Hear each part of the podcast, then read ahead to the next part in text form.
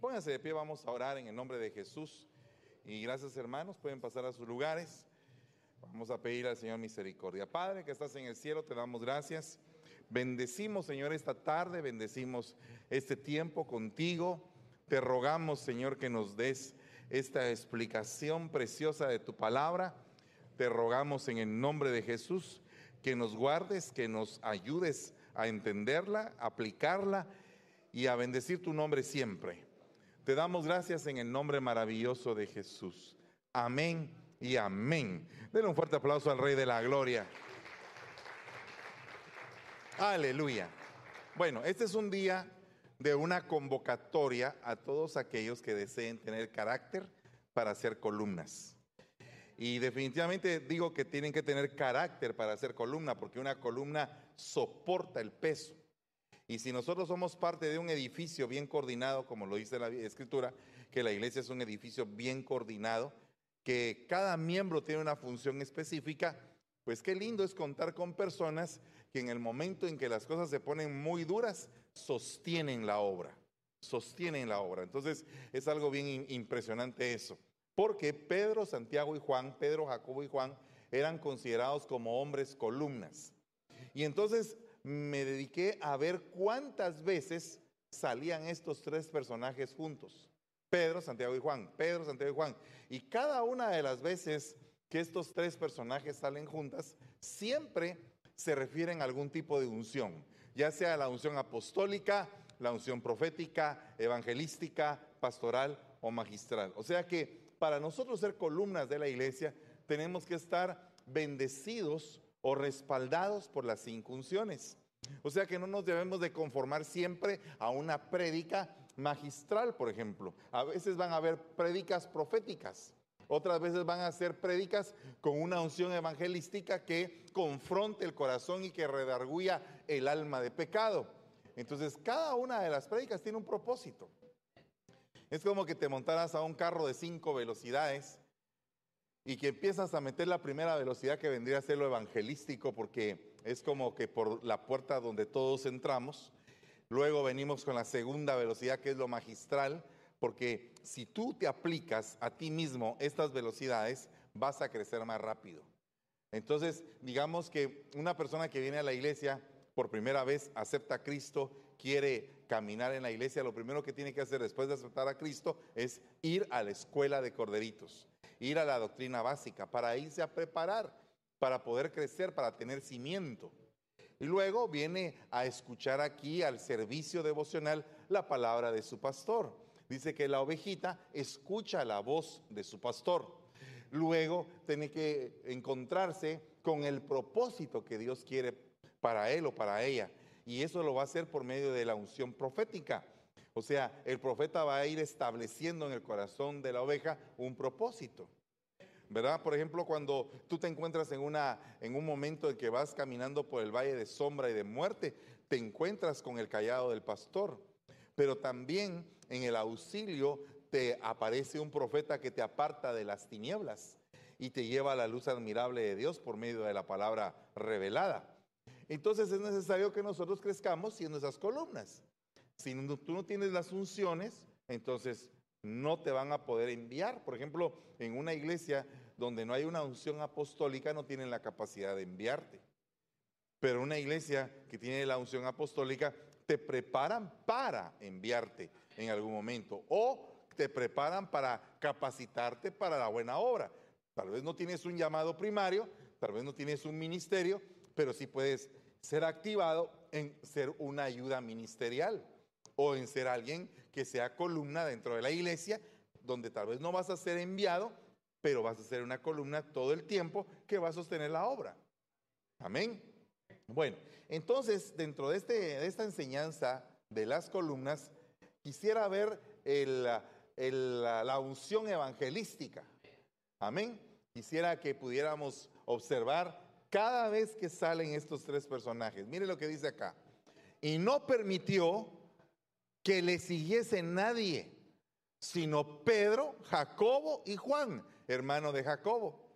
Y vino a la casa del principal de la sinagoga, creo que se llamaba Jairo, y estaban lamentándose mucho allá adentro. Y, entrando les dijo, ¿por qué qué este alboroto? ¿Por qué estáis llorando? La niña no está muerta.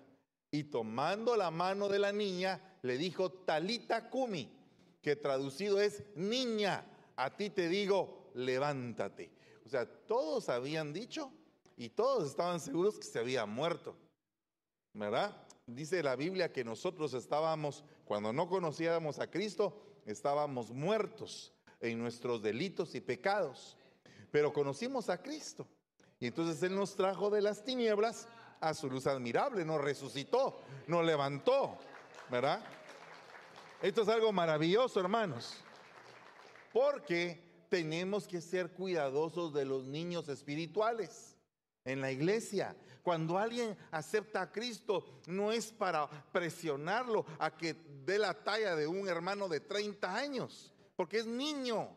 Es niño, tenemos que tener paciencia con él. Es un niñito. Usted sabe que los niñitos a veces tocan cosas, ¿verdad? Eh, no sé si usted eh, en algún momento ha oído que ahora está como que de moda. A los niños no hay que decirles no. Todo hay que dejar que hagan para que se desarrollen totalmente. Eso no es así. El mismo Señor en su palabra dice, no matarás, no mentirás. Eh, o sea, el, Señor dice, no, no hagas eso, porque es padre. Un padre le dice a veces no a sus hijos, ¿verdad? Eh, no sé si usted eh, le ha dicho a veces a sus niños de tres años, ¿cómo se ponen de bonitos cuando tienen como dos años, tres, que todavía no han dejado los cachetes inflados, ¿verdad? Eh, usted sabe que un niño tiene una de su etapa en que tiene sus cachetes. Usted de niño tuvo los cachetes inflados. Y si usted ve una foto mía, también en su momento tuve mi cachete inflado. Pero es la cara de bebé, una cara redondita, así, todos tienen esa, esa cara, ¿verdad? Después como que se chupan los cachetes y ya queda uno más estirado. Ahora hay, como aplicaciones, ¿verdad? Que le ponen, se toma uno la, foto y o, va para arriba y se pone todo viejo y arrugado, o se va para atrás y uno se pone hasta con cara de bebé, ¿verdad? Y cuando le ponen a uno la cara de bebé, cachetón, sonrojado. Pues en la iglesia hay gente que acaba de recibir a Cristo. Y tenemos que ser cuidadosos de esa gente. Porque lo que Cristo resucitó no lo podemos matar nosotros, hermano. No podemos convertirnos en una, en una iglesia que mata a los hijos recién nacidos. Cuando usted ve a un hijo recién nacido, a un niño que acaba de nacer, ala, cuídelo poco a poco dígale que no a tal cosa, a tal otra, sosténgalo. Así como Ronnie tiene sostenida a su, nena ahí, la tiene sostenida. Eh, esa nenita cachetona todavía no, no, no sabe entre el sí y el no.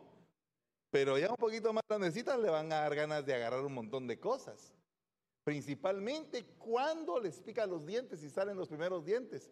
Les dan ganas de todo metérselo a la boca porque les pica la dentadura y todo lo viven probando. Si se descuida usted también le pegan una mordida en el dedo. ¿Verdad? Entonces, uno con los niños espirituales tiene que ser de igual manera. Las iglesias a veces se, vuelven guarderías llenas de niños espirituales. Y los grandes tienen que cuidarlos. Entonces, cuidado porque las niñas espirituales se mueren. Las niñas espirituales se mueren. ¿Habrá alguna diferencia? ¿Habrá una diferencia en que se muera una niña espiritual y un niño espiritual? ¿Hay una diferencia en el sexo? Claro que sí. Claro que sí. Hay una diferencia que está realmente bien marcada, porque mire, los que son columnas observan la resurrección de los niños. Los que son columnas en una iglesia aman, glorifican a Dios por esos milagros. Hoy una jovencita muy linda recibió a Cristo. Ala, me la llevaron a presentar, un corazón precioso, muy educada la, princesa. Y entonces oiga lo que dice Salmo 144, 12. Sean nuestros hijos en su juventud como plantíos florecientes. Y oiga, nuestras hijas, nuestras hijas como columnas de esquinas.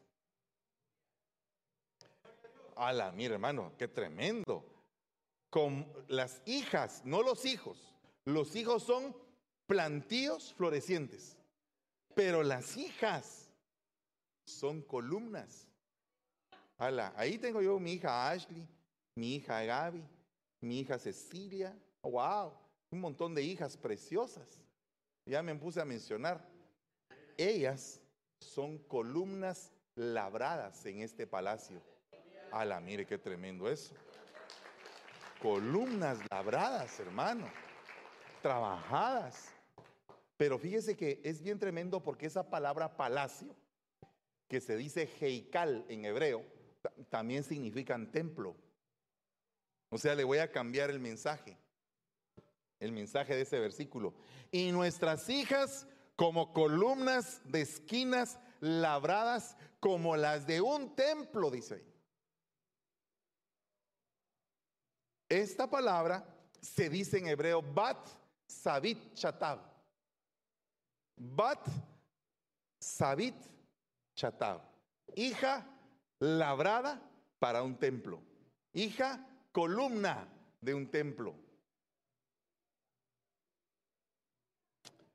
Entonces, ¿qué pasa cuando un individuo, un tipo, tipejo,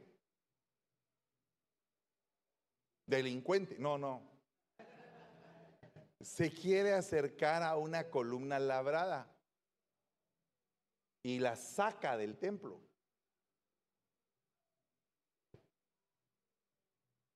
Esta, esta, hija que está ahí se tiene que enamorar de un plantillo floreciente, no de un chiribisco. ¿Sabe usted qué es un chiribisco? ¿Conoce usted el término? No, no sabe qué es un chiribisco. La nena no sabe qué es un chiribisco. ¿Vos sabes qué es un chiribisco? En inglés, ¿cómo se diría? Bush.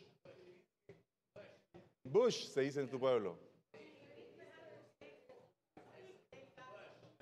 ¿Cómo? ¿Cómo es? Un palo seco, delgado. Ok, si tú vienes y agarras un arbolito como ese tamaño, con ramas y todo, tiene hojas y lo pones a secar, se le caen las hojas, se quedan solo así las, las ramas, y ese lo cortas, y eso que te queda en la mano, eso es un chiribisco. Es un árbol sin hojas y sin fruto. Entonces, imagínate tú que como doncella, tú eres una columna labrada en este templo. Perdona, pero aquí estas chicas valen oro. Aunque no me digan amén, yo digo amén. Eh, estas chicas valen oro. Oro. Ay, no tanto, hermano, no sea exagerado. Vea que son, a veces son problemáticas. ¿Y qué mujer a veces no es problemática? ¿Y qué hombre no es problemático? Ah, ah ustedes dijeron ya, ya. Todos somos problemáticos. Pero entonces aquí hay una doncella que ha sido labrada, pero que perdió la vida.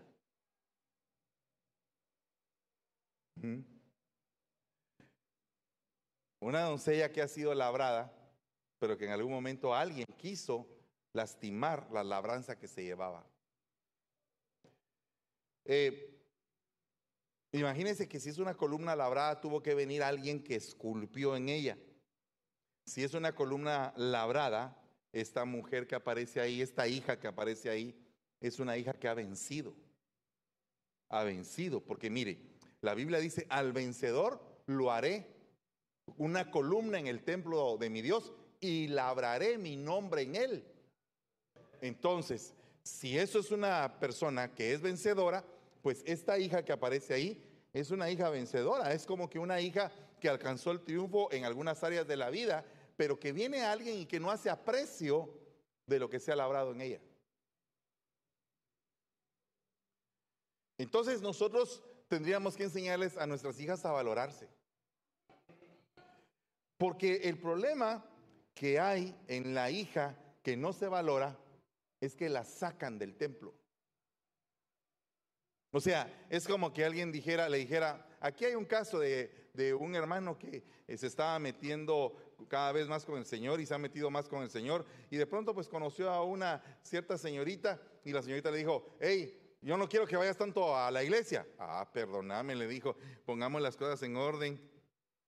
No, no, no, eso sí no me lo puedes prohibir, que yo le sirva a mi Dios. Entonces, yo en todo puedo estar eh, pues hablando contigo, estableciendo una relación, pero si tú me prohíbes que yo le sirva a mi Dios, me estás quitando la vida. El que te prohíbe tener una relación con el Señor, te quiere matar. El que te dice, ay, qué exagerado, ¿por qué tantas veces en la iglesia? Te quiere matar. Mire, uno como pastor, eh, pues bendito sea Dios, le, abundan a uno las invitaciones, ¿verdad? Y entonces lo digo con, humildad y con sencillez de corazón porque es algo que solo es de Dios.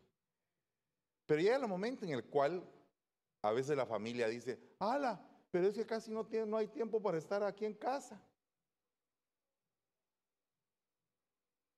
¿verdad? Entonces alguien diría, sí, pastor, usted, su familia, sí, sí, claro. Y si yo fuera un neurólogo reconocido que opera cerebros y tuviera que ir a una operación cerebral y tengo un vípero, bueno, ahora ya no se usa el viper, un celular que, tit, tit, doctor, doctor Campos, aquí tiene que cambiar el cerebro a una persona. ¿me dejarían ir? ¿O se pondrían a llorar también? Ay, ¿por qué le vas a cambiar el cerebro a alguien? No nos das tiempo. O sea, una persona ocupada, si tú eres una persona ocupada, es porque le has encontrado el valor a tu tiempo. ¿Verdad? Ocupado. O sea, te ocupas y haces un plan de vida y les dices a, los, a los de la casa, miren muchachos, yo voy a estar con ustedes tal día, ese es el día de nosotros. Vamos a salir a pasear, vamos a tener un tiempo libre y vamos a tener un tiempo familiar. ¿De acuerdo? Ese día es el día, es el día domingo, papi. El día domingo no. ¿Verdad? Es el día sábado, por ejemplo. Y el día sábado que tú estás listo ahí esperando, todos, todos se comprometieron, pero tú no. ¿Qué pasa ahí? No están valorando tu tiempo. Entonces, ¿valoras tu tiempo? ¿Le, ¿Le has sacado jugo a los años de vida que tienes? ¿Estas niñas que están aquí, estas doncellas, han valorado su tiempo? ¿Mm? Yo quisiera que todos valoraran su tiempo hoy. Porque el tiempo es lo que Dios usa para labrarte. Y te labra de diferentes formas. Entonces, cuidado, que no se mueran las niñas, que no se mueran las doncellas. No permitamos que a las doncellas se les acerquen personas que las van a apartar del templo. El que las quiera, que las quiera santas. Amén. Y la niña que quiera un varón, que quiera un plantío floreciente. Porque si no vamos a tener muertos casándose con muertos. Entonces lo evangelístico, la gente que es columna ama que los hijos sean labrados en casa, que sean formados. Si tú eres columna de esta casa, te vas a gozar cuando veas que un hermano, que una doncella, que un joven se están preparando para la vida. Si tú eres columna de la iglesia, tienes que amar el progreso de los jóvenes. Amén. Porque, hermano, vamos a ver resurrecciones de jóvenes. Vamos a ver resurrecciones de jóvenes. Hoy, hoy vimos una en la tarde, pero vamos a ver resurrecciones de jóvenes. Dice, las columnas aman lo profético y aman su venida. Ala, hermano. Tú eres columna, tienes que confiar en que las señales se están cumpliendo con respecto a la venida del Señor. Y que cada día se está acercando más su venida. ¿Por qué digo esto? Pedro, Jacobo, Juan, y aquí agregan Andrés. Pero me interesa que el Señor está sentado en el monte de los olivos y están estos tres personajes también acompañados de Andrés, que después ya Andrés ya no aparece como que Andrés hizo alguna situación que ya no lo incluyeron dentro de los tres. Es que por algo David tenía tres valientes. Por algo tenía 30, por algo tenía un grupo de personas que estaban en la cueva de Adulam, que eran los selectos, los valientes, los que peleaban, los que no tenían eh, cobardía en su corazón, sino que siempre enfrentaban. Porque eran proscritos, porque eran personas que no tenían esperanza, los metieron en la cueva de Adulam y se convirtieron en poderosos valientes. Así es que muchas personas a la iglesia vienen y vienen con su vida destrozada, pero como están agradecidos después, de toda la obra que Dios ha hecho en ellos, se convierten en valientes. Esos no se intumen ante nada. Entonces, es necesario tener grupos. Grupos de los más cercanos, los medios cercanos, los más lejanos y los más, más y más lejanos. Pero ¿en qué grupo quieres estar tú? Tú quieres estar en el grupo de los cercanos. Lucha por estar cerca. Porque no, no solamente es que yo quiero estar cerca, yo quiero estar cerca, pero no vienes al servicio. Yo quiero estar cerca, pero te conformas con un servicio el día domingo, quieres estar cerca. Yo quiero crecer, pero no te metes en la doctrina. Yo quiero, yo quiero ser un adorador, pero no alabas durante la alabanza. O sea, no es solamente de querer, hermanos. No es solamente de querer es de moverte a lo que tú quieres. Yo quiero un carro. Ah, sí, ¿y qué estás esperando? A que me lo vengan a dejar aquí a la puerta algún día. No va a llegar. ¿Quieres un carro? Ve a un dealer. Ah, pero ese no lo puedo comprar. Ahorita no lo puedes comprar. Pero ve a un dealer, míralo. Piensa que estás metido ahí. Dile, Señor, por favor, provéeme. Eso genera una esfera y eso permite que tú te ilusiones, que tú te llenes de energía para lograr lo que te has propuesto. Pero con querer no. Me quiero casar contigo. ¿Cuándo? ¿Cuándo? El día del juicio por la tarde. No, no me puedo esperar tanto. Hay gente que solo quiere, ¿va? Quiere y quiere un montón de cosas, pero nunca lo logra. No quieras, hazlo, hazlo, hazlo. Comprométete, eso es una columna. Quiero estar cerca. Ah, bueno, ¿quieres estar? Ven. Y pregunta. Entonces, ellos preguntaron aparte, dinos, ¿cuándo serán estas cosas? ¿Y qué señal habrá cuando todas estas cosas se hayan cumplido? Preguntan. Entonces, oiga lo que dice el Señor. Miren, Jesús respondiendo les comenzó a decirles, mirad que nadie os engañe, porque vendrán muchos en mi nombre diciendo yo soy el Cristo y engañarán a muchos. Y cuando oigáis de guerras y rumores de guerras, no os turbéis, porque es necesario que suceda así, pero aún no es el fin. Porque se levantará nación contra nación, reino contra reino, habrá terremotos en muchos lugares, habrá hambres, alborotos, principio de dolores son estos. Pero mirad por vosotros mismos porque os entregarán a los concilios, en las sinagogas os azotarán y delante de gobernadores y de reyes os llevarán por causa de mí para testimonios a ellos. Y es necesario que el Evangelio sea predicado antes a todas las naciones. Ahora, usted dice, mm, el Evangelio no ha sido predicado a todas las naciones. ¿Qué es lo que usted cree? Ahora con las redes sociales, hermano, el Evangelio se está predicando en todo el mundo, hermano para decirle, fuimos a Uganda, llegamos a la, iglesia, no, a Kenia, a Kenia llegamos a la iglesia del pastor Brenner y em, ahí no hay agua, pero hay internet. Vaya pues. Entonces, el Evangelio se está predicando, se está predicando, se está predicando. La gente que es columna Mire las características que tienen las columnas. No se dejan engañar. No se dejan engañar.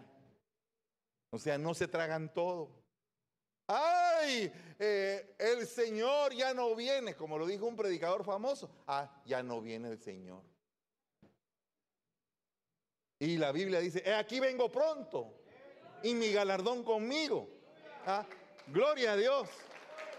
¿A quién le crees? Al predicador que dice, empaquen, desempaquen, porque el Señor no viene. O le crees a la palabra que dice, vengo pronto. Vengo pronto. No se dejan engañar. No se dejan llevar por rumores. El que es columna no lo mueve un rumor.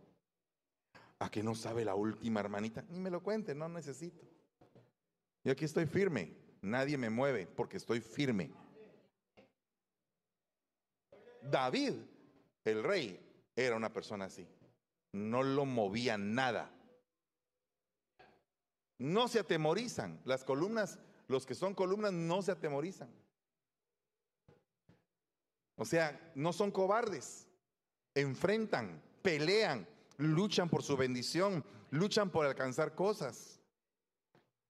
Hermano, ¿qué es lo que usted le quiere decir a la iglesia? Lo que le quiero decir a la iglesia es pelee hasta donde pueda con las fuerzas no suyas, del Espíritu. Y va a alcanzar la bendición que usted desea. Pero pelee, pelee con todo.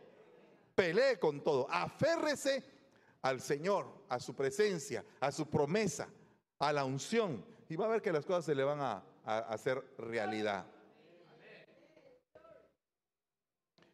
La gente que es columna no cree en imitaciones. Yo soy el Cristo. Ese es un farsante, ese no es el Cristo. Porque la amada del Señor sabe quién es su amado. Amén. Fíjense que yo he visto normalmente que cuando hay doncellas, siempre el muchacho que se acerca primero, ese no es. Ese representa las tinieblas. Y llega antes del verdadero. Nadie dijo amén.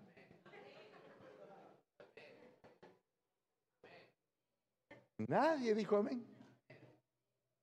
Pero fíjese que es bien tremendo. Yo le podría hasta dar versículos bíblicos de eso. Primero se presenta Malón, que es el enfermizo, y después viene Booz, que es el que cubre y redime.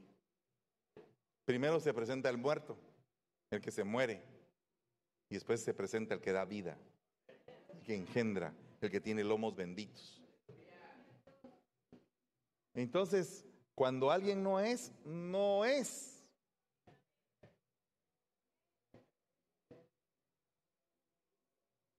Fíjese que allá en Guatemala apareció un candidato. Eh, fíjese que allá en Guatemala sacaron, eh, se acostumbraba de que siempre había un como que sucesor que ya se determinaba que ese era el que iba a ser el próximo presidente. Entonces sacaron una, una campaña a ese candidato que le decían, te toca, te toca ahora, te toca. Entonces los adversarios dijeron, pues no te toca, no te toca y no te toca. Ok.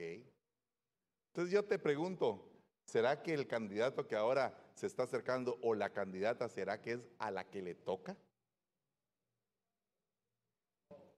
¿O será que es el que no le toca? ¿Verdad?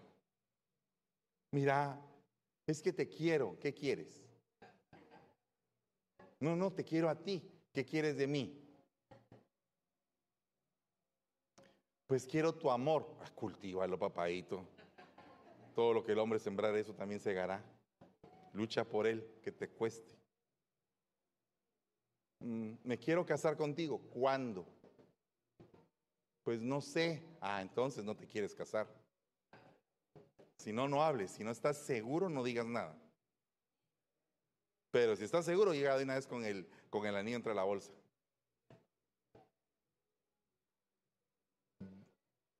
Ven a pedir primero permiso al pastor. Porque el pastor, si te le acercas a una de sus hijas, va a pelear.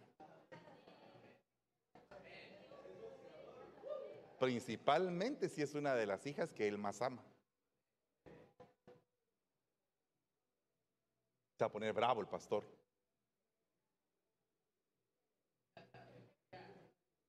O sea que tendrías que conquistar a varios. ¿va? Primero tienes que conquistar a la mamá de la doncella. Creo que por ahí es la parte más fácil, ¿verdad? Le llevas uno de sus chocolates a la mamá. ¿Y este qué rollo? No, hermana, solamente cómese sus chocolatitos. Mm, bueno. Y ahí está ella así como que enojada, ¿verdad? Pero ya se la ganó. Ah, es un buen muchacho. No tan bueno, pero eso finge. ¿Verdad? Tiene que pasar por el papá. Uy, ahí tiene que pasar por aduana. Pero cuando llegue el pastor, sepa que va a pasar por la migra.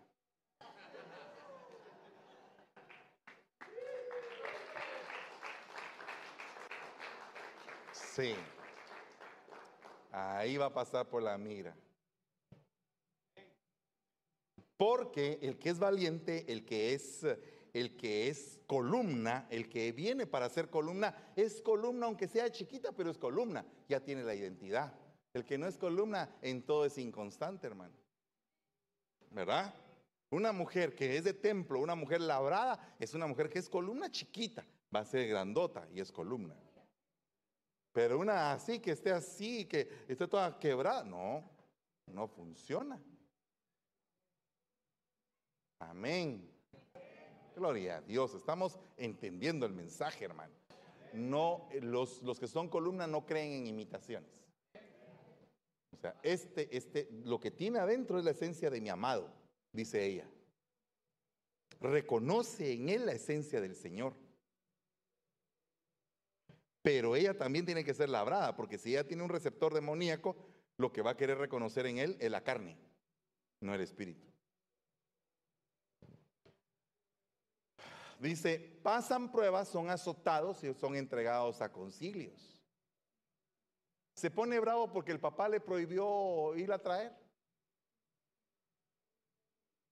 Ese tu papá es muy retrógrado, ya estás grande, ya tenés 25 años, 27, 29, pues tendrás 30, pero estás bajo el techo de tu padre. Y sos mujer de casa, no sos mujer de calle, sos mujer de casa. Tienes que ser respetada, honrada, pedida. Amén. Claro, si no te la valoran, no te la van a valorar nunca. Tienen que, los muchachos que están aquí, si son hombres de honor, si son así caballeros de Dios, tienen que entrar y con la frente en alto, eh, Señor, quiero decirle que usted, pues es un hombre muy, muy admirado por mi persona. ¿Y por qué? Porque me gusta su hija y la ha educado muy bien. ¿Ah? Tiene que entrar con la cara en alto, ¿ah? poner las cosas en su lugar. Es un hombre que respalda, que va a sostener, que va a dar. O sea, digo, cobertura, guianza y buen testimonio. ¿Y usted cree que un padre no tiene que ver eso para su hija? ¿Es algo malo ver eso para una hija? Mijito, ¿en dónde vivís? Ay, yo. Ahí. ¿En dónde es ahí? En un cuarto me alquilan el closet. Ah, ahí tengo mi, mi cama en el closet del cuarto que me alquilan. Dios mío, vive en un closet. O sea que mi hija va a estar a la par de él en el closet. Eh, mi hijito, perdóname, pero, pero no te puedo dar a mi hija si mi hija aquí tiene cama. Ah, no, pues si yo pienso venirme a vivir aquí, mucho menos. Mucho menos. Cruz, Calavera y Camposanto, no.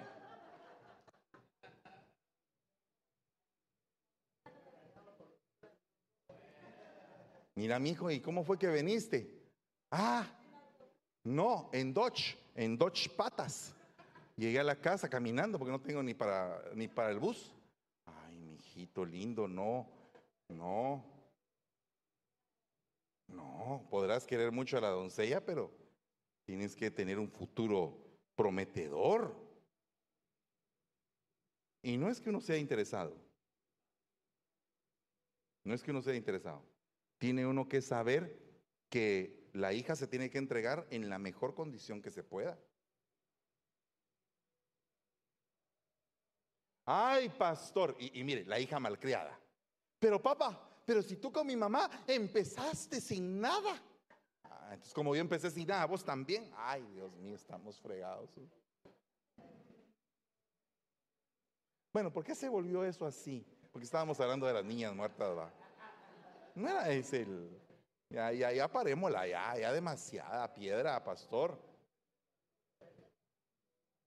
Imagínese usted que el que es columna predica a costa de su misma vida. Ah, la hermano. Qué amor por el Evangelio, ¿verdad? A veces me dicen a mí, ay, pastor, usted predicó cinco veces, siete predicadillas, diez. No me cansaría de predicar, Señor, eh, ahí, dándole. ¿Por qué? Pues estoy agradecido, hermano, es lo mínimo que puedo hacer. Cuidan de sí mismos, cuídate de ti mismo, o sea, cuídate de tus sentimientos, cuídate de tu forma de pensar, cuídate de tu forma de actuar, cuídate en dónde te metes, cuídate qué es lo que tomas, ¿verdad? Cuídate cómo te comportas, qué es lo que oyes, porque eso va a hacer que tú seas labrado o no, que te conviertas en columna. ¿Cuántos quieren ser columnas todavía? Y vuelvo a terminar con esto.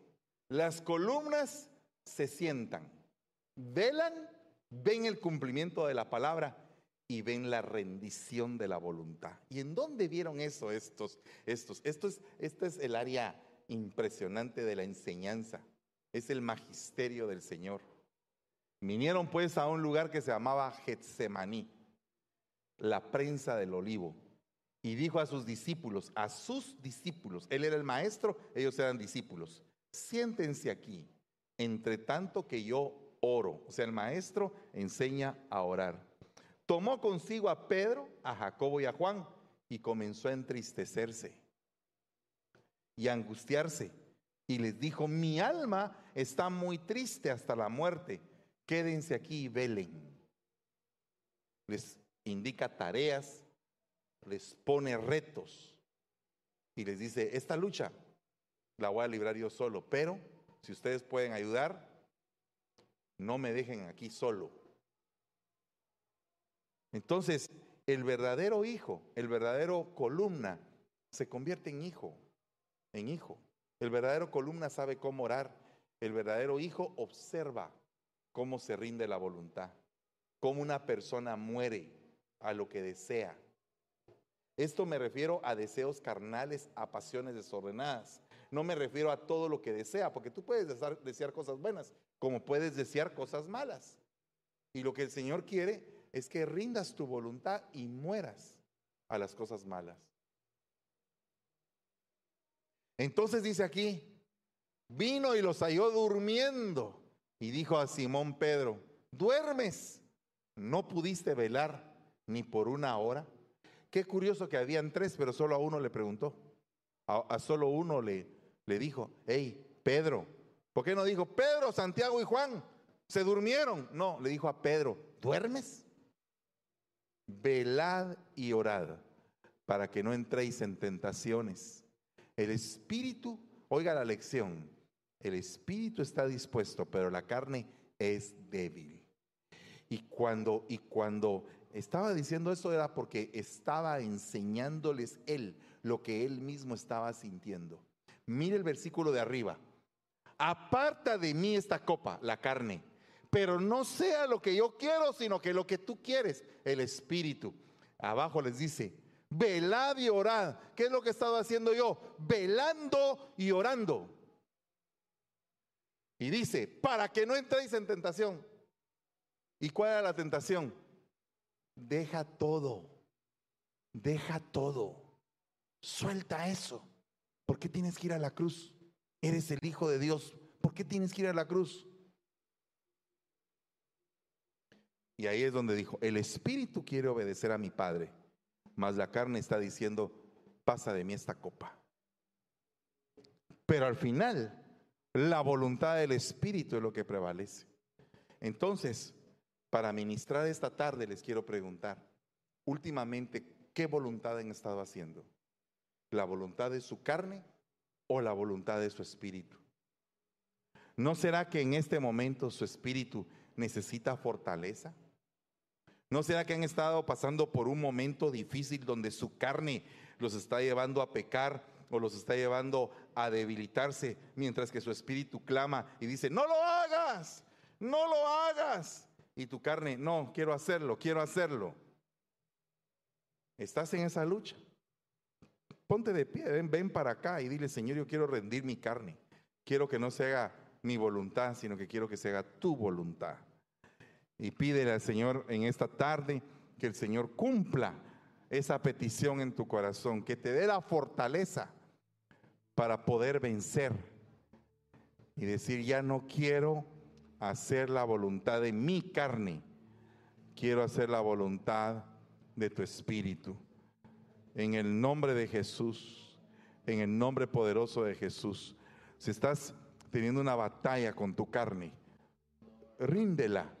Dile, Señor, yo quiero rendir mi carne. Quiero rendirla, presentarla delante de ti, reconociéndome que soy débil, pero que tengo que estar alerta y tengo que orar. Tengo que orar, tengo que buscar de ti.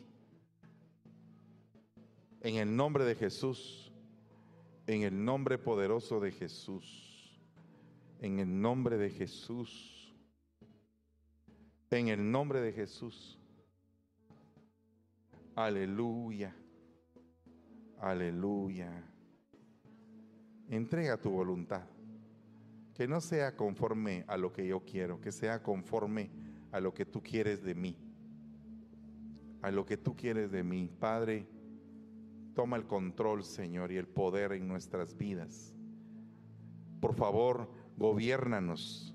No permitas que la carne ceda. No permitas que la carne se rinda a las tentaciones. Permite que seamos firmes como columnas.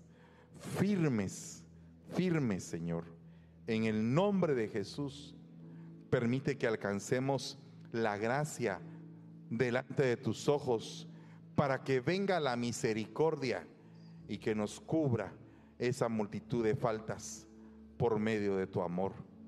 Hoy te vengo suplicando en el nombre de Jesús que nos guardes y que nos bendigas, que nos lleves con paz y con bendición a nuestra casa, que nos llenes de tu poder, que nos llenes de tu unción que nos llenes de tu gracia. Permite, Padre, que alcancemos aquello por lo cual fuimos alcanzados, Señor. En el nombre de Jesús reprendemos toda operación demoníaca que pueda estar molestando nuestra voluntad. En el nombre de Jesús, en el nombre poderoso de Jesús. Hoy declaramos una tarde de victoria, una semana de victoria, un mes victorioso, peleando la buena batalla, Señor, en el nombre de Jesús. En el nombre poderoso de Jesús. Voy a pedir que venga Cecilia Martínez, que quiere recibir cobertura. ¿Hay alguien más que quiera ser miembro de esta iglesia y que quiera recibir cobertura? Gloria a Dios. Puede venir también aquí y vamos a orar. Y usted que está ahí sentadito, que está postrado, siga orándole al Señor, no se levante, tome el tiempo. Padre, en el nombre de Jesús bendecimos a Cecilia, Señor, bendecimos a esta doncella. Padre, permite que sean columnas labradas. Padre, pongo mi paternidad en la vida de Cecilia, Señor.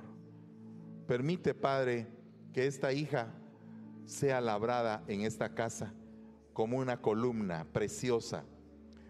Señor, permite que agarre la fuerza, el poder de una mujer virtuosa como la de Proverbios 31, que sea plena, que sea llena de los dones, de las virtudes. Pongo mi manto apostólico, el manto profético, el evangelístico, el pastoral, el magistral sobre su vida. Y a partir de hoy, ella y la nena princesa doncella, Señor, las venimos cubriendo en el nombre de Jesús. Gracias te damos y te bendecimos, Señor. Aleluya, aleluya. Continúa ministrando. ¿En dónde estás? Vení para acá, mi hijo. Continúa ministrando, por favor. Y usted quédese ahí un momentito más y ministre, reciba la administración de esta unción en el nombre de Jesús. Gloria a Dios. Hermano, el Señor habla tiempo y fuera de tiempo. Y la gloria es totalmente suya. Pero la administración de la palabra es para todos y cada uno de los que estamos presentes. Porque es la manera en la que disponemos nuestro corazón para aceptar lo que el Señor ha declarado como su voluntad en esta casa, como su voluntad para su casa y para la mía. El propósito del Señor es el establecer hijos que son columna. En el nombre de Jesús sea columna. Es llamado a ser columna, grande o pequeña. Recíbalo en el nombre de Jesús. Ha sido declarada una bendición tan grande porque es columna de la casa del Señor. Es columna para sostener, para ayudar, para colaborar con la obra misma de Dios Padre en esta casa. En el nombre de Jesús. No es por nuestras fuerzas, es porque la presencia del Espíritu Santo se manifiesta en este lugar. Su presencia es con nosotros. En el nombre de Jesús, Padre, porque tu presencia es en este lugar, Padre. Sella la palabra impartida en el corazón de cada uno. Sella en nuestro corazón, Padre, esa promesa tuya de que obrarás en nuestra vida, Padre, para establecernos como columnas en tu templo, para hacer esos, esas ayudas, esos siervos que edifican tu casa, que sirven de día y de noche en tu templo, que glorifican tu nombre con servicio, con disposición en su corazón para hacer lo que es bueno, agradable y perfecto delante de ti. En el nombre de Jesús, Padre, que se manifieste tu gloria sobre la vida de cada uno de nosotros. Padre, y aquellos que quieran venir a tus pies, revélales el propósito en Cristo. Porque escrito está que Jesucristo dijo que no ha perdido a ninguno de aquellos que el Padre le entregó más al hijo, más solo al hijo de perdición.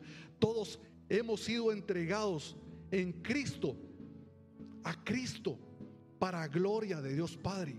El Padre nos reveló a su Hijo para que no nos perdamos. Si usted hoy en su corazón necesita que se ore por esa causa, ese anhelo que hay en su corazón, basta que levante su mano y diga, aquí estoy, Señor y espere, alguien de los hermanos orará, los ancianos orarán por usted. Y si usted quiere recibir en su corazón a Cristo hoy, o si quiere volver a recibir a Jesucristo hoy, es el momento de decirle, Señor, aquí estoy. Yo te recibo en mi corazón. Yo te recibo en mi corazón. Anhelo tu presencia en mi corazón. Te necesito. Yo te recibo hoy en mi corazón como mi Señor, como mi Salvador. Lo confieso con mi boca. Creo en mi corazón que, el Señor te levantó de la muerte para mi salvación. Y lo declaro para que mi nombre sea escrito en el libro de la vida. Envía de tu Espíritu Santo. Envía de tu Espíritu Santo. Envía de tu Espíritu Santo. En el nombre de Jesús, envía de tu Espíritu Santo. Llena, Señor, en el nombre poderoso de Jesús. Llena en el nombre de Jesús llena en el nombre de Jesús. Límpianos, límpianos y guíanos, Padre, en el nombre poderoso de Jesús. A ti es la gloria, a ti es la honra, en el nombre poderoso de Jesús. Gloria a Dios. Alguien más que quiera recibir a Jesucristo hoy, es el momento. En el nombre de Jesús. En el nombre de Jesús. En el nombre poderoso de Jesús.